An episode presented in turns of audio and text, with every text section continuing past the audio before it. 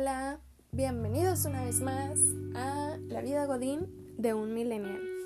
Y bueno, el día de hoy vamos a hablar de las prácticas profesionales. Algo que nos tortura como estudiantes, pero nos abre camino a la vida Godín.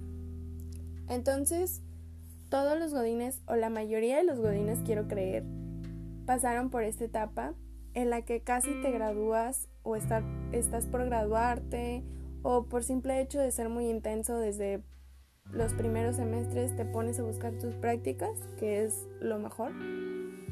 Y ahí es cuando empiezas a investigar cómo hacer un currículum, cómo, pues, qué, qué le pones, porque no tienes experiencia y quieres tu primer trabajo. Y aquí es, creo que lo he visto en memes o así, que te dicen, este, ¿tienes experiencia? Y pues tú le dices que no, y luego ellos te dicen que buscan a alguien con experiencia de un año, y cómo vas a conseguir trabajo si ellos quieren a alguien con experiencia y tú no la tienes, y así, ¿no? Está muy revuelto de que la gallina, los huevos y así. Entonces, este, me gusta este tema porque es algo complicado, es algo nuevo cuando eres estudiante porque pues vienes desde, no sé, el kinder, la guardería, nada más de que vas a la escuela, tienes tu horario predeterminado, sales, comes y te juntas con tus amigos, juegas, lo que sea. Eso llevas haciendo por más de 10 años y de repente ya es como que tienes que tú solito ir a buscar a alguien que te dé la oportunidad de estar en su empresa y este y pues hacer trabajo para ellos para que te paguen, ¿no? Y que tú tengas experiencia en el ámbito que tú te quieras desarrollar. Bueno, entonces, eh, como les decía, me gusta este tema porque aparte de que yo ya lo viví, como fueron como dos años de práctica que tuve, este, aprendí muchísimo, muchísimo de cosas que en la escuela y como todos los decimos, lo decimos, eh, la escuela no te enseña nada de lo que realmente vas a venir a ver a un trabajo. Es como que mejor me hubiera ahorrado todo ese tiempo y me hubiera metido a clases de Excel específicamente. Bueno, en mi caso, porque yo no sabía Excel. Entonces, pero mi currículum decía Excel intermedio casi avanzado. y así, pero bueno. Entonces, eh, este tema me gusta, ya dije muchas veces que me gusta, pero en realidad sí me gusta. Y yo sé que ustedes también, al menos no les gusta tanto a los practicantes que fueron negreados, que trabajaban en horario de empleado normal, pero con paga de practicante, que hacían el trabajo del empleado y ellos se llevan el crédito. Y no me estoy eh, proyectando, nunca me pasó eso, pero sí lo he visto. Eh, la diferencia que he visto entre practicantes de fase millennial y los nueva generación Z y así es muy importante porque últimamente, al menos en la empresa en la que estoy, he visto que les vale, les vale que eso toda la vida real. O sea, llegan y es como si fueran el jefe de todos. Y, y es muy raro porque normalmente, al menos yo, iba formal a mi entrevista, llevaba mi currículum impreso y este y qué más y pues ya o sea iba preparada preguntas eh, temas o así y ahorita los practicantes no van ni formales no imprimen ni el currículum y em, algo que, que, he visto mucho es que todo el mundo trae carro. Yo me acuerdo que cuando estaba practicante no tenía carro. Entonces, ahorita tienen carro todos los practicantes, o sea, todos. Ya, bye. Y eso nada más es una cosa que yo me fijé, pero no, no es por la generación. Bueno, eso quiero pensar. Entonces, aparte de eso, este, cubriendo el tema ya, o sea, pasando otro temita de lo mismo de prácticas profesionales, pues ahí es cuando encuentras un networking.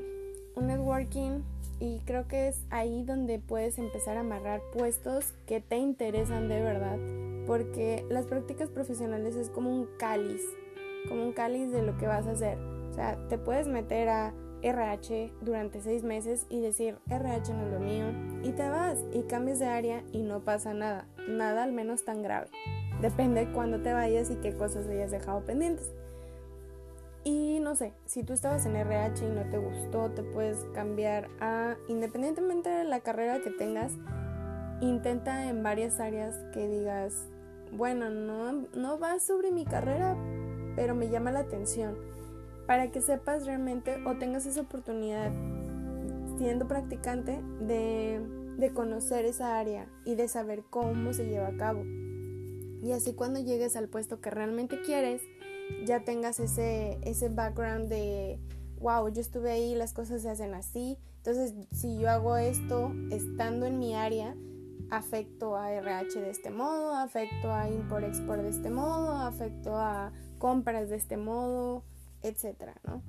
Entonces, este es algo muy cool que puedes aprovechar durante seis meses, un año, creo que es lo que dura y pues todos conocemos el famoso Caintra, que a algunos nos vino a hacer la vida de pedazos, pero a, algunos otros les fue bien con esa eh, plataforma de practicantes, no sé cómo llamarla.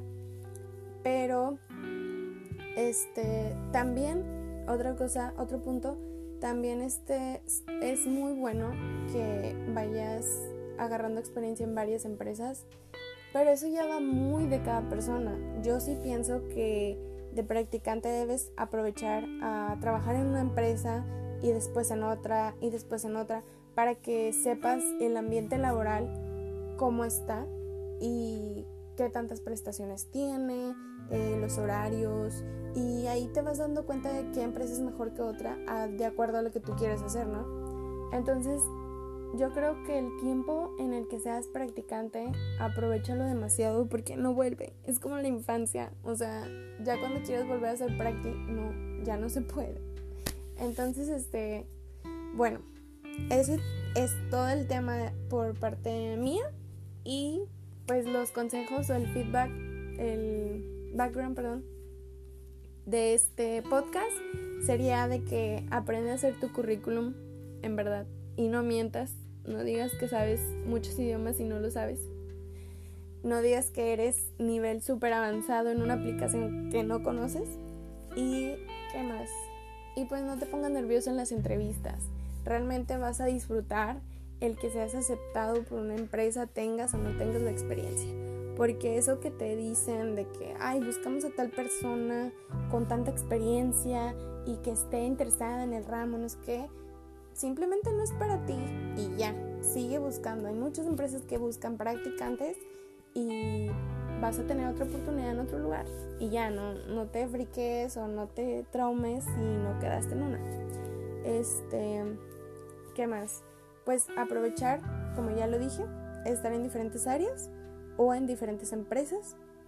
Y la última sería hacer mucho, mucho, mucho networking. A mí me falta muchísimo. Pero siendo practicante hay gente que sí te ve. Entonces es a como tú trabajes y a como te conozcan de actitud. Es ahí donde vas ganando puntos hacia gente que crees que ni te está viendo, pero realmente sí se interesan en ti, porque eres gente nueva en la planta y pues siempre se están moviendo los demás, siempre hay posiciones abiertas. Entonces, no dejes de considerar hacer un buen trabajo, hacer un buen networking y tener la mejor actitud cuando vas entrando. Tal vez ya cuando estés dentro ya cambie tu actitud, ¿verdad? Pero este, una vez que entras, o ya debes de aprovechar esos puntos.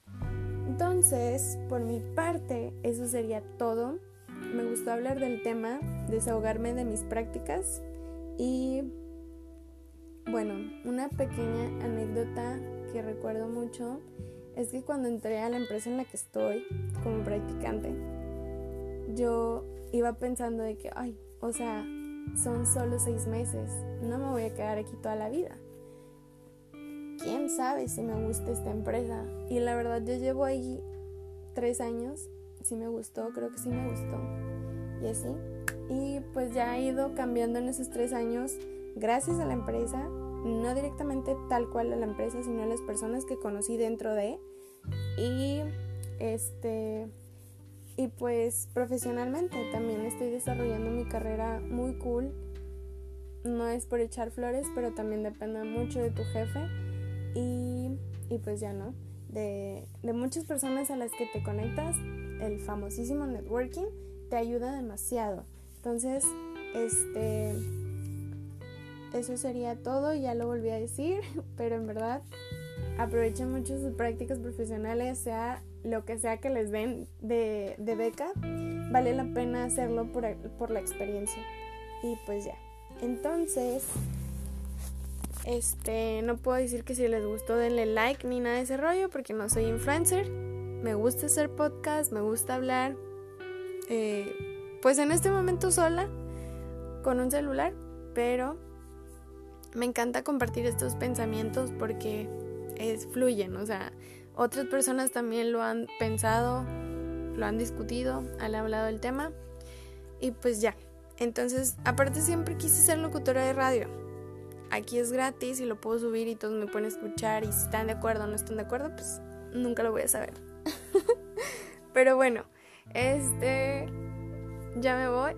Muchas gracias por escuchar otro podcast más, que es el segundo que subo.